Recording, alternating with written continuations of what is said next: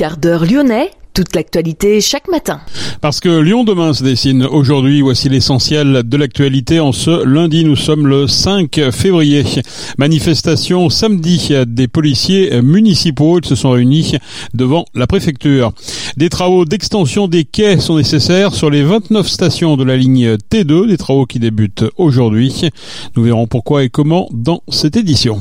La ville de Lyon vient d'être reconnue en état de catastrophe naturelle par la préfecture du Rhône après les intempéries de juin 2023. Petit détour dans ce quart d'heure lyonnais à la résidence Jean Jaurès à Gerland, une cour en béton transformée en jardin des travaux qui se veulent participatifs et intergénérationnels. Reportage dans cette édition.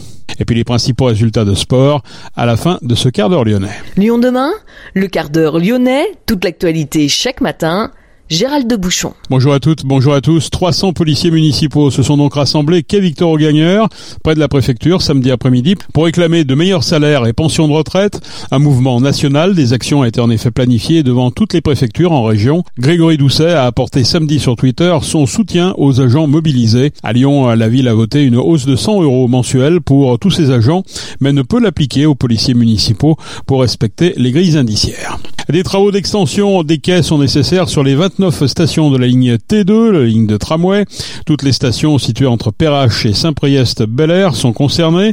Des travaux qui débutent aujourd'hui.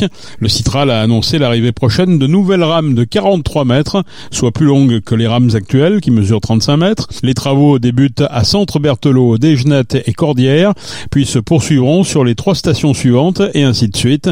La ligne reste en exploitation pendant toute la durée des travaux. Toutefois, ces travaux peuvent s'accompagner de nouveaux cheminements, de fermeture partielle ou totale de quais ou d'accès modifié. Il est prudent de se renseigner sur tcl.fr. La ville de Lyon vient d'être reconnue en état de catastrophe naturelle par la préfecture du Rhône après les intempéries de juin dernier. Les Lyonnais peuvent donc effectuer dès à présent leur démarche auprès de leur assureur pour pouvoir bénéficier d'une indemnisation. Ils disposent de 30 jours pour le faire. Après la publication de l'arrêté, le 30 janvier, l'état de catastrophe naturelle avait déjà été reconnu pour les communes de Mézieux, Saint-Genis-Laval, Oulin et Pierre-Bénite. Janvier a été marqué par des records de température à Lyon. Cette semaine, le thermomètre pourrait bien faire le grand écart. Des températures élevées sont attendues jusqu'à jeudi, avec jusqu'à 15 degrés cet après-midi, 17 degrés jeudi. Les météorologues prévoient ensuite une chute des températures pour la fin de la semaine. Lyon demain, planète pour tous. Il y aura un cerisier, un, cerisier, un, tilleul, un tilleul, euh, des vignes. Il qu'il va y avoir un, ouais, alors des raisins, je sais pas, mais il y a un groseillier, je crois. Un groseillier, des vignes, un peu de tout. Des plantes aromatiques. Ouais, ma soeur elle a une maison dans la Haute-Ville, oui. connaissez, non? Haute-Ville, oui. Enfin, c'est dans un petit village, oui, mais c'est à la campagne. On y va tout l'été, on est bien là. Pas de bruit, c'est calme, le paradis. Comme ici. Effervescence dans la cour intérieure de la résidence Jean Jaurès. Une cour en béton, comme on savait bien les faire.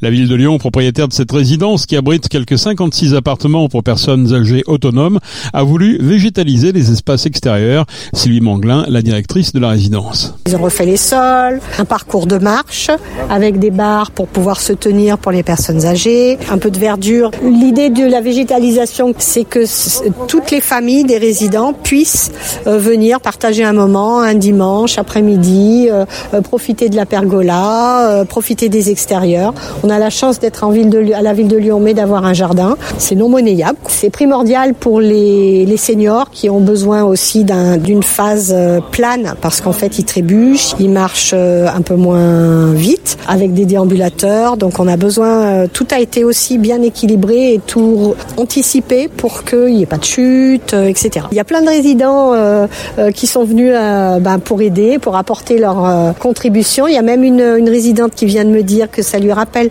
son jeune temps quand elle était à la ferme et qu'elle faisait des plantations.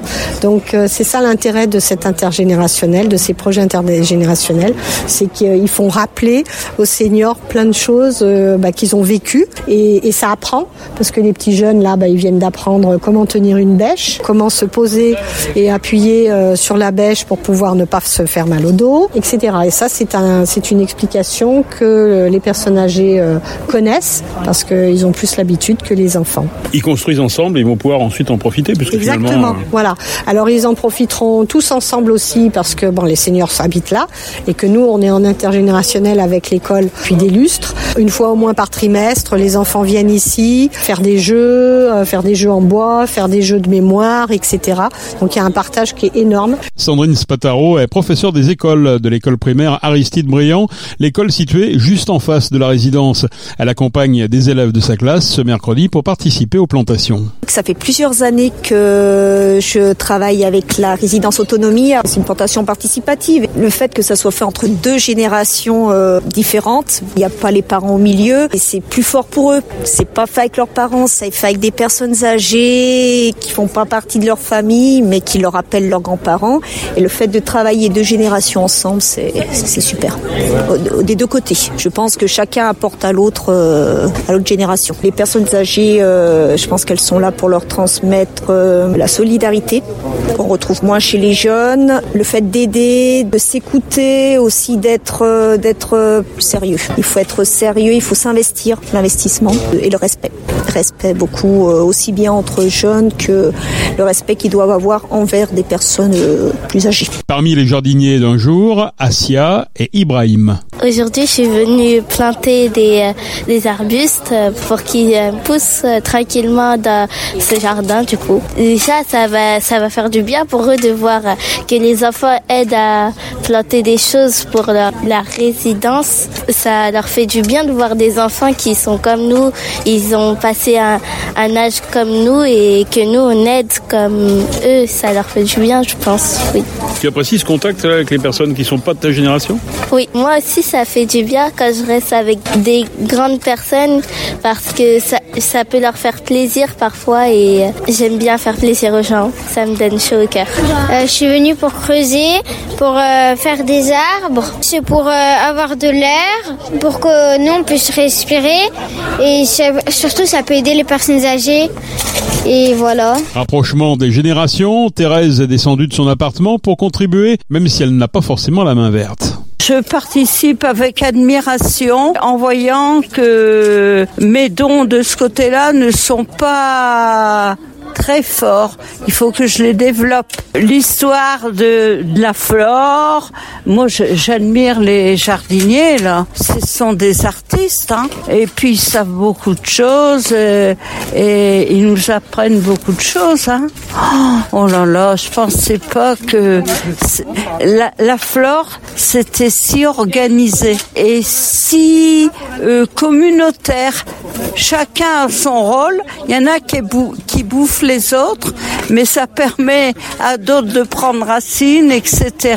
C'est vrai, c'est drôlement intéressant. La vie de la flore, c'est comme la nôtre, un peu. C'est quelquefois moins, moins brutal, la nôtre, mais et encore, faut pas le dire euh, trop rapidement. Hein. ça va vous donner envie de jardiner, tout ça? Ben peut-être, oui. Euh, ben écoutez, il serait temps que je m'y mette avant que je sois sous terre moi-même.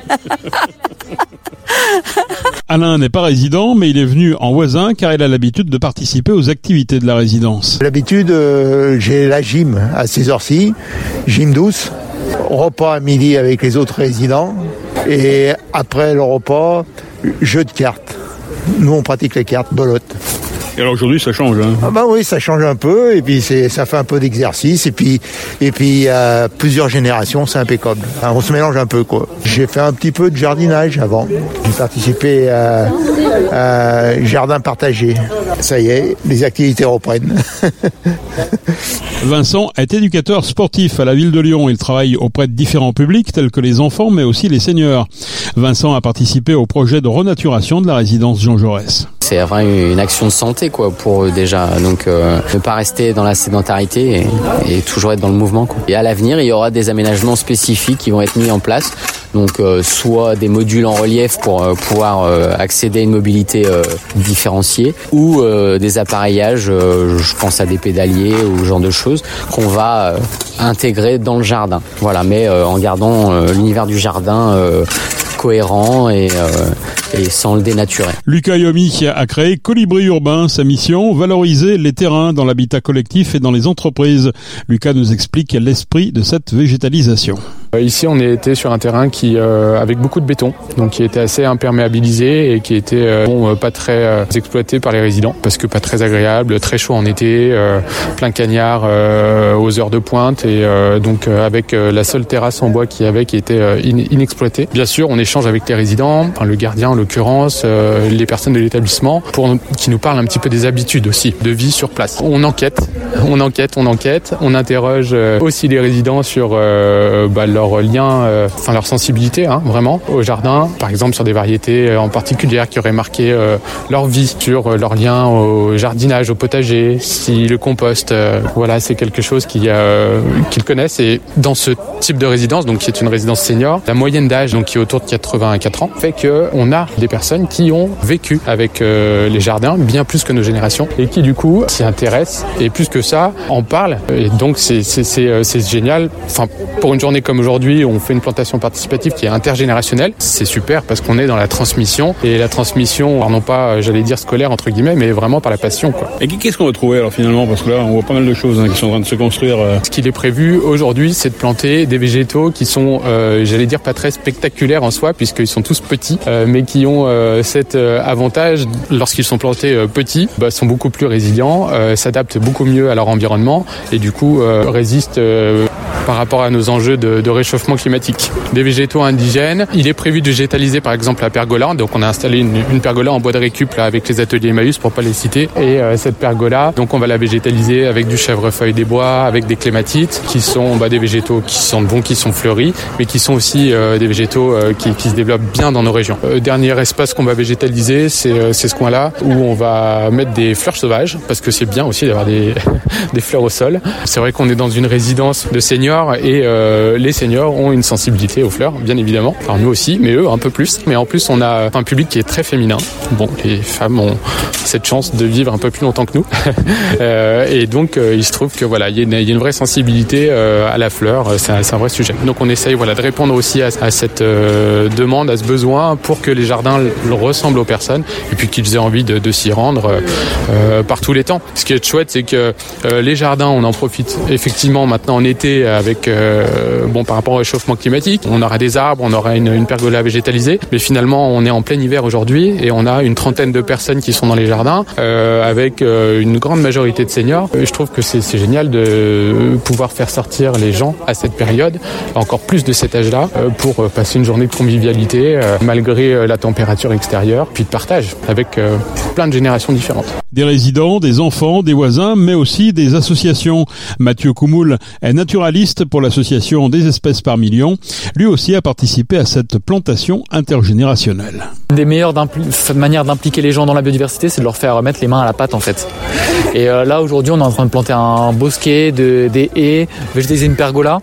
Alors on pourrait se dire ouais, c'est juste du jardinage, bien presque, sauf qu'il y a une approche scientifique quand même dans le sens où euh, les essences que nous avons choisies, euh, c'est pas n'importe lesquelles. Déjà, ce sont des indigènes correspondent aux besoins de plusieurs centaines d'espèces animales. Et surtout, en fait, on les plante pas n'importe où. on essaie de les planter naturellement les espèces qui sont dites sciaphiles, qui aiment l'ombre, on les plante à l'ombre d'un platane, d'un bâtiment et à l'inverse, ceux qui aiment le soleil au soleil. C'est pas compliqué, ça demande juste de connaître en fait euh, la, la, flore et de savoir un petit peu comment évolue une plante. Favoriser le confort pendant les périodes de chaleur et améliorer le cadre de vie des résidents par l'agriculture urbaine, tels sont les objectifs de la ville de Lyon à travers ses opérations de végétalisation. Pour accélérer la végétalisation du parc privé, la métropole a élargi son financement aux établissements médico-sociaux, aux résidences privées et aux lotissements pavillonnaires. Une aide qui peut atteindre 30 à 65% de la facture, à condition de planter bien sûr des arbres en pleine terre et d'être accompagné par un professionnel du paysage ou une association de protection de l'environnement. L'Olympique lyonnais est venu à bout de l'OM hier soir au Groupama Stadium en s'imposant 1 à 0, un but de la casette à la 37e minute. Les filles de l'OL féminin se sont imposées samedi après-midi face au Stade de Reims 4 à 1. L'équipe se rassure avant d'affronter le PSG. En basket, l'Asvel a remporté un précieux succès face à Limoges 77 à 66. Les Villeurbanais iront défier Monaco mardi en principauté. Enfin en rugby, le Loup s'incline 38 à 21 face à Clermont et ça aurait pu être pire. Avec une première mi-temps catastrophique, 33 à 7, le Loup n'a pas su ensuite inverser la tendance en seconde période, malgré une belle domination. Les Lyonnais, 11e au classement, recevront La Rochelle dans 15 jours. C'est la fin de ce quart d'heure lyonnais. Merci de l'avoir suivi. On se retrouve naturellement demain pour une prochaine édition. Je vous souhaite en attendant de passer une excellente journée.